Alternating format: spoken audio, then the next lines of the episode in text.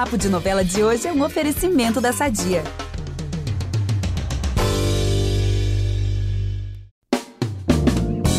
Podcast Papo de Novela com gostinho de reta final. É que Amor Perfeito tá quase no fim, chegando na sua penúltima semana e com muitos desdobramentos e momentos decisivos. Dá só uma pincelada aí, Vitor, no que vem por aí. E tem muita coisa, viu? Ó, Gilda explanando o segredo do Érico, nova prefeita em Águas de São Jacinto. Quem será, Hum. hein? Nossa, nem sei. O começo do julgamento da Maré e uma revelação bombástica do Leonel. E, gente, olha, é emoção pra ninguém botar defeito. Hum, ó. E em Fuzuê tem romance abalado, acidente aí preocupante, policiais invadindo a loja, gente. A loja Fuzuê, olha. Que loucura! Em Terra e Paixão, a farsa da Agatha corre risco de ser desvendada por Antônio. Tem também casamento rolando, carro explodindo, nascimento de bebê. Meu Deus do céu. Aliás, bebê mais esperado de todos os tempos, né? Porque ficava todo mundo, meu Deus, essa barriga não cresce, essa barriga não cresce. É pois é, isso. galera, vem aí o neném da graça. Enfim, gente, olha, é da tragédia à comédia, tem tudo aqui no Papo de Novela. Muitas emoções essa semana mesmo. Eu sou a Gabi Duarte, hoje apresento esse episódio com o Vitor Gilardi e voltamos logo depois da vinheta. Fica aí que voltamos já já. É impressionante como o tempo só te valoriza. Porque eu sou rica! Eu sou rica! Pelas rugas de Matusalém. Agora a culpa é minha, é isso? A culpa é da Rita! A penúltima semana de Amor Perfeito tá tão boa, pessoal, ó, mas tão boa que eu tô assim eufórica aqui pra dar spoilers. É de verdade. Porque, ó, pra começar, o Júlio, ele vai pedir ajuda do Érico pra denunciar lá aquele falso testamento que a Gilda fez, né, que ela tirou tudo lá atrás que era da Maria por direito. E quando a Ruiva descobre isso, ó, ela é vingativa, hein? Ela promete se vingar do Érico. Não só promete, como ela vai lá e faz isso mesmo, tá, gente? A Gilda convoca uma reunião com os acionistas do hotel e denuncia o Érico lá daquela mutreta lá deles dois no início, Uhum. dele ter ajudado ela, né, a falsificar o testamento. E aí, ela também conta do caso dele com o Romeu. e com isso Hum, tudo, Deus. o Anselmo acaba eleito presidente do Grande Hotel. E olha, tem mais, viu? A casa da Verônica é pichada com ofensas ao Érico. Ai, meu Deus, coitado. Ai, gente, coitado, naquela época, pelo amor de Deus. Ó, mas não é só o Anselmo que se dá bem, não, tá? Porque ele vira lá o presidente, né, do grande hotel. O que acontece? A Cândida, ela tava ali correndo para ser a nova prefeita de Águas de São Jacinto e ela finalmente consegue assumir a prefeitura da cidade. Olha que legal, torci muito por isso. Ela é empossada, ela é ovacionada pela população e o Anselmo, gente, ele fica ali, né, todo cheio de recalque, todo enciumado por causa do sucesso dela. Hum, eu acho é pouco, tá? É. Agora, você sabe que tá chegando o dia do julgamento da Maré Hum. e esse é o julgamento definitivo. E aí a gente vai ter que ter aquela memória, gente. Lembra da Catarina? Uhum. A Catarina é uma das testemunhas-chave desse processo contra a Maré.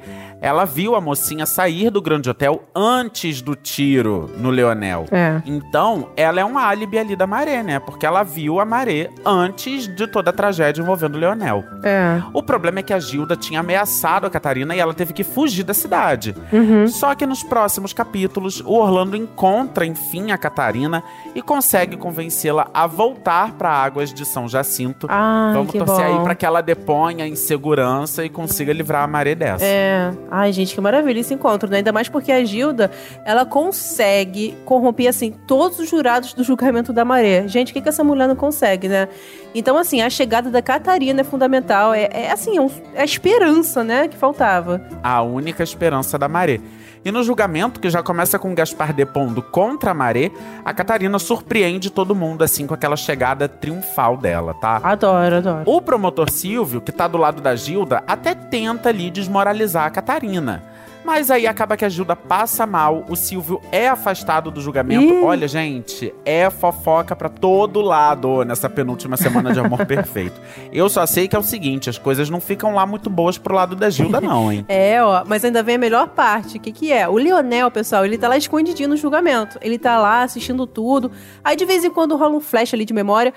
E enquanto os depoimentos estiverem rolando, ele finalmente vai se lembrar do crime, do tiro, e ele vai acusar, pessoal, a Gilda de ter tirado contra ele na frente de todo mundo. Vem senão pela frente, hein, gente? Vem. Vem aí, ansioso por essa sequência. Agora vamos de Fuzue, novela das sete, já tô aqui, todo colorido, dançando, comendo minha farofinha gourmet, amo! Gente, mas é uma farofa misteriosa, né? Porque é muito mistério rolando nessa novela. É. Fuzue aí exala essa, essa coisa, essa trama de enigmas, de segredos. Uhum. E como a gente sabe, o Cataoro tem a chave da lua e também tem informações sobre Maria Navalha, a nossa grande sumida aí de Fuzue, né? Que todo mundo quer saber onde ela tá. E como prometido, a Luna leva a caixa metálica com o desenho do sol pro Cataoro. Aí ele abre essa tal caixa de ferro e a Luna descobre mais pistas sobre o sumiço da sua mãe. Só que uma coisa estranha acontece, gente, Mais nesse uma, né? momento aí. pois é, pra variar, né? O Nero aparece e o Cataoro fica super nervoso. Olha, gente, o Nero, mas ele. Enfim, eu- realmente eu tô sem palpite, porque o Nero, né? Acho que ele não tem nada assim a ver com essa história. Acho que ele é um curioso também, mas sei lá, hein? Será? Não sei, ó. E tem ainda o mistério do tesouro escondido na Fuzue. O Cláudio, pessoal, que é o nosso, né, interpretado pelo maravilhoso DG Douglas Silva, ele tá assim fissurado nessa história do tesouro. E aí, com seu detector de metais ali super possante, ele encontra um sinal sonoro no antigo depósito e fica super intrigado. E aí escava um buraco, né? E ele encontra ali nesse buraco roupas de séculos atrás que acredita ser da Dama de Ouro, a dona do tal tesouro. E mais, o Cláudio localiza uma peça do tesouro, mas ele é atacado no depósito por alguém misterioso. Ih, meu Deus, será Maria Navalha? Gente, que medo. Já Será? pensou se ataca ele com uma navalha? O espírito, né, da- Ai, para, ui. Dama de Ouro. Para. Mas enfim, ó, vamos de mais mistério. A Luna tá ali organizando os objetos da sua mãe, os pertences dela, até que encontra uma carta pra ela mesma, pra Luna. Uhum. E aí, gente, ela lê essa cartinha e super se emociona com o que tá escrito ali, que foi escrito pela sua mãe, pela Maria Navalha. Mas ela não conta pra gente o que é. E eu tô Hum. Ai, louco pra saber o que, que é, gente. gente. Pelo amor de Deus, né? Tem que ter uma vozinha ali, alguma coisa contando ali na hora, pelo amor de Ai, Deus. por favor. Olha agora, nós já vimos que a Bebel, a mãe da Preciosa, tá super assim desconfiada de que a Luna seja filha do César. E por isso ela, Bebel, vai a Paraty, né? Paraty onde tudo acontece, pra conversar com Niceia sobre a Luna. Niceia, né, que trabalha há anos como cozinheira da família, né, do César lá em Paraty, revela que o César não queria, né, que tinha uma coisa muito estranha, que o César não queria que o Pascoal, que era o fiel escudeiro dele agora da, da Preciosa, ele não queria perto dele, tomou horror assim do Pascoal. Estranho. E estranho também, hein? Mas olha, eu acho que a Luna tá começando a ficar bem perto de saber o que de fato aconteceu com a Maria Navalha. A Rejane, antiga rival da mãe dela, da Maria Navalha, revela pra Luna o que aconteceu com a Maria lá em Paraty. Ó, Paraty então, de enfim, novo, a hein? Luna vai, pois é, a Luna enfim vai encaixar mais essa peça no quebra-cabeça. Nossa, agora vai, né? Se bem que não, né? Não sei se o autor vai querer desvendar com esse mistério da Maria Navalha agora. vamos, vamos ver. Será que vai ficar até o fim da novela? Ai, não sei. Acho que de repente desvenda esse, depois vai surgir outro, né? Mas acho que vai ter é, mistério porque até. são muitos mistérios. Tem Muitos. Maria Navalha, Tem tem, tesouro. tesouro. Nossa, muita, Muita coisa. coisa. Olha, essa semana a Olivia, ela vai continuar insistindo pra ficar com o Miguel, colocando essa gravidez ali sempre no meio da chantagem emocional. Enfim, super insistente ela. Mas nos próximos capítulos, ela vai sofrer um acidente feio. E a pergunta é: o que será que vai acontecer com o Baby? Hum, temos que ficar de olho pra Poxa. saber. Não vamos dar essa resposta. Bom, e pra fechar, o Heitor tá sempre ali fazendo as vontades da Preciosa, né? Uhum. Porque ô mulherzinha pra ser mimada. Vamos combinar. Muito. E depois do incêndio na Fuzue que não deu certo, o Heitor manda o Fiel plantar uma maleta com dinheiro na loja do Nero e dá ruim, tá? De novo. Chega até a polícia na Fuzue pra ver essa denúncia. Ai, Meu Deus gente, do céu. dá ruim pro Nero, coitado. Haja caos nessa novela, nesse Fuzue, nessa história. Pois é, mas agora vamos de quê, gente? Lá pra Nova Primavera, pegar nossas malinhas, né? Viajar pra lá, porque tem muita coisa rolando também, né? Tem demais. Olha, na semana passada, o Ernesto, que é o mecânico que sabotou lá os freios do carro que o Daniel dirigiu quando morreu, ele tinha sido preso. Mas foi por pouco tempo. E até o Marino vai ficar surpreso com a rapidez com que chega esse alvará de soltura aí, né? porque esse documento foi emitido muito rapidamente. Parece que tem alguém muito poderoso por trás disso tudo. Enfim, e assim que ele sai da cadeia, o Ernesto decide fugir com a mulher dele, com a Dalva, que também tá por dentro dessa mutreta aí que a gente tá querendo descobrir. Gente, ó, tô doida pra ele revelar logo o que sabe. Vamos aproveitar que estamos falando de família tudo e falar do nosso patrocinador? Há 80 anos, a Sadia leva qualidade, sabor e praticidade para a mesa dos brasileiros. Sabia que o presunto mais vendido do Brasil é da Sadia?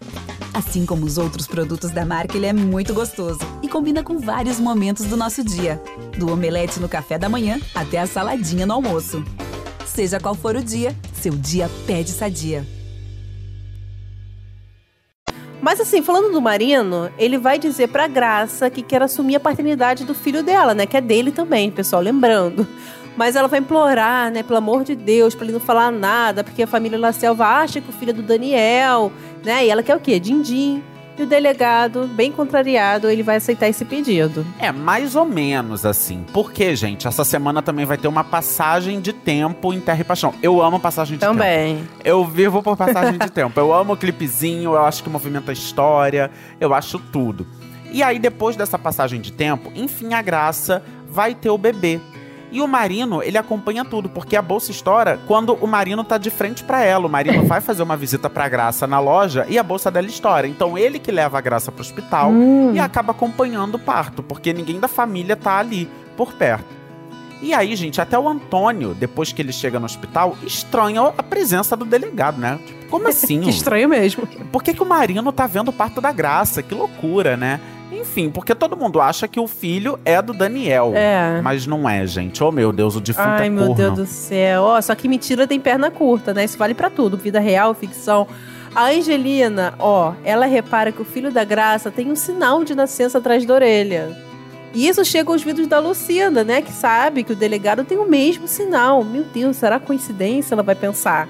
E ela pergunta pro Marino, né? Se ele é o pai da criança. Só que ele fica receoso, né? De perder a confiança da, da Lucinda. Ele vai mentir e dizer que não. Ah, não sei, assim. Isso foi antes também dele estar com a Lucinda. Talvez se ele contasse, ela fosse.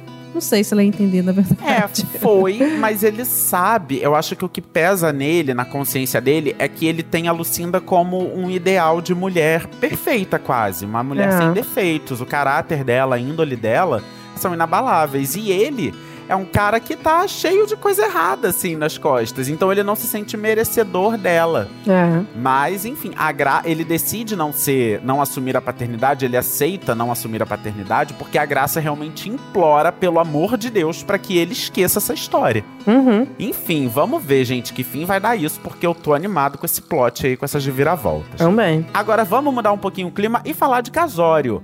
Gente, a Aline vai dizer sim ao pedido de casamento do Caio. Ai, que bom. Pois é, e tem mais outro casal dizendo sim. Sabe Hum. quem? Quem? Ademir e Flor, gente. Os Olha. dois se casam, enfim, real, oficial. Vem aí esse casamento. Só que sobre a Aline e o Caio, eu acho que eles ainda não podem respirar aliviados, não tão perto de um final feliz, porque o Caio ele vai ter um sonho, sabe? Muito revelador, porque ele vai sonhar com o Jurecê, gente. Sonhou com o Jurecê é batata, né?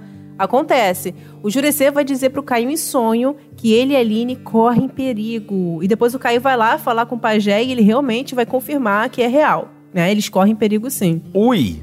O que será em esse perigo? Meu Deus. Hum. Enfim, do jeito que esses dois têm inimigos, perigo realmente é o que É. não falta, né?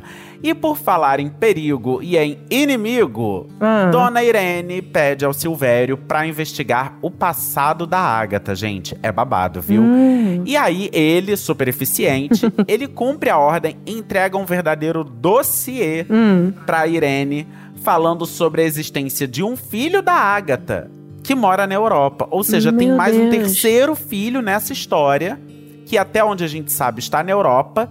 E também, gente, nesse dossiê tem informações valiosíssimas Hum. sobre todo o inquérito envolvendo a morte do Evandro, o amante da Ágata com quem ela Gente. fugiu de Nova Primavera, né? O médico que fez o parto do Caio.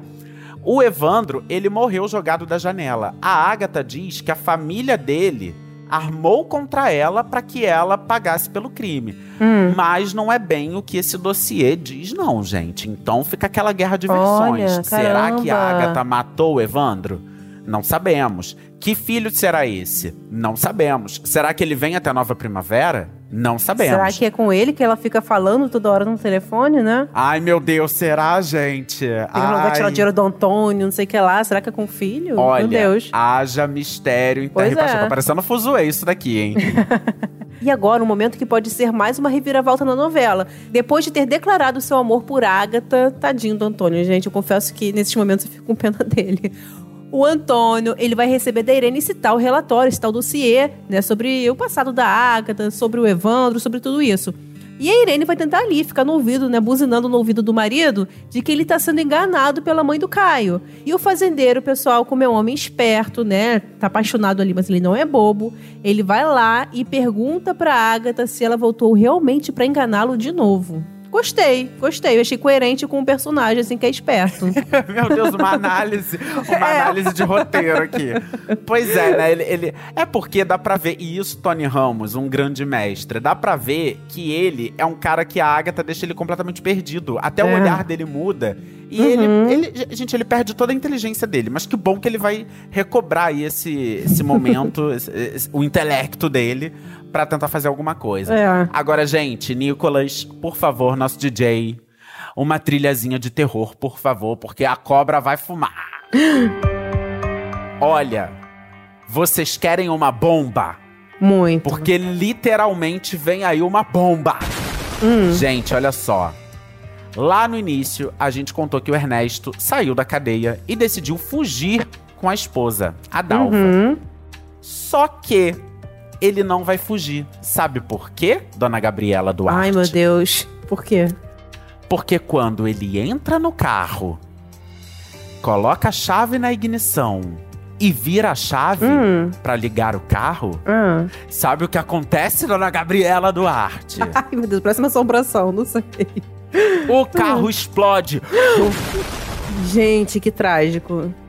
É, gente. E um pouquinho antes aí da explosão, Sidney, capanga que trabalha lá pelas terras de senhor Antônio La Selva, Hum. vai lá no carro de Ernesto dar uma mexidinha lá no carro. Então, assim, Sidney, muito provavelmente, é o responsável direto pela explosão do carro. Uhum. Agora, a mando de quem será? Ai, meu Porque Deus. tem mais um defunto em Terra e Paixão agora. É. Senhor Ernesto vai Aham. realmente aí, ó, ver a grama lá por baixo. Ernesto e Dalva, né? Então, a Dalva, ela fica ferida, porque no momento Hum. da explosão ela não estava exatamente dentro do carro, ela estava ali fora, perto do carro, se arrumando pra entrar. Ah, tá. Aí ela fica ferida, entra em coma ali por um tempo. Aí tem a passagem de tempo, ela ainda em coma. Uhum. Só que depois ela acorda. Ah, E aí, gente, ela mal abre o olho e dá de cara com quem? Com Sidney. meu Deus. O mesmo que sabotou o carro deles. Claro que ela fica super apavorada, ele tá disfarçado de enfermeiro ali. Que horror, Cruz Ele ameaça. Pois é, imagina, gente. Ele ameaça a Dalva. E aí a gente não vê muito bem a ameaça. Ele só realmente tem a cena ali deles se olhando. Hum. E aí, acaba essa cena. E depois o Marino vai até o hospital, sabendo que a Dalva acordou. Ele vai até o hospital, querendo ali investigar a morte do Daniel e agora também a morte do Ernesto. E aí a Dalva decide falar quem foi o mandante do crime que resultou na morte lá do Daniel. Quem foi que Uhum. mandou o carro do Daniel ser sabotado. Hum. E ela fala que foi Jonatas. Ele mesmo. Meu Deus, Jonah. gente. Ela acusa o Jonah de ter matado o Daniel. Olha só que loucura. Hum, Nossa. É, não, não creio. Não creio. não tô levando Eu também fé. não creio. Mas Também assim, não. sabemos que em se tratando de senhor Valcir Carrasco, Ah, não sei, né? Tudo pode gente, acontecer. mas sobrou pro Jonatas, pelo amor de Deus. Vai sobrar pro Jonah. Ô, coitado. Vai. Ou não, né? Enfim, é, não sei. Temos que assistir pra saber. Mas agora o papo de novela fica por aqui, galera. Quinta que vem a gente tá de volta com muita entrevista, muito bate-papo e todo domingo tem um resumão sobre a semana das novelas, você não pode perder. Para ouvir os nossos programas, você pode usar o Globoplay ou entrar no G-Show. Nos aplicativos de streaming é só procurar por Papo de Novela. E não deixe de seguir o podcast na plataforma que você usa. Assina lá, que assim você recebe uma notificação sempre que tiver um novo episódio. É isso, eu sou Vitor Gilardi, hoje assinei, produzi e apresentei esse episódio com a Gabi Duarte. A edição é do Nicolas Queiroz. Então é isso, galera. Beijo! Beijo. Nossa, gente, esse finzinho de Terra e Paixão me lembrou até, sabe o que, amiga? O Aquele quê? hit da Qual? nossa época. Bomba! Para lançar isso aqui é bomba! Chega, gente. Beijo. Fui!